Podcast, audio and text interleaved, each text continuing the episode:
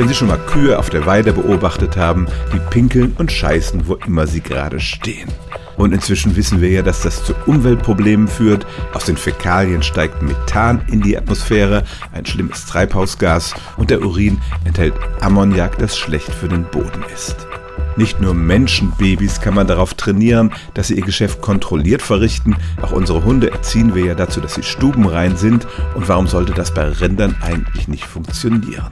Weil die Umweltprobleme immer drängender werden, hat es in den letzten Jahren einige Versuche gegeben, Kälber dazu zu erziehen, ihr Geschäft nur an bestimmten Orten zu verrichten, sozusagen eine Latrine für sie zu schaffen.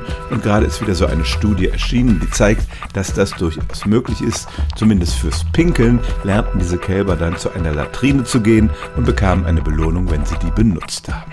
Die Frage ist, ob man das im großen Maßstab machen kann, ob es aufwendig und damit teuer ist, aber es deutet sich an, dass es im Prinzip tatsächlich möglich ist und das könnte ein Mittel sein, um die Umweltfolgen der Tierproduktion ein bisschen zu reduzieren. Stellen auch Sie Ihre alltäglichste Frage unter stimmt's@radio1.de.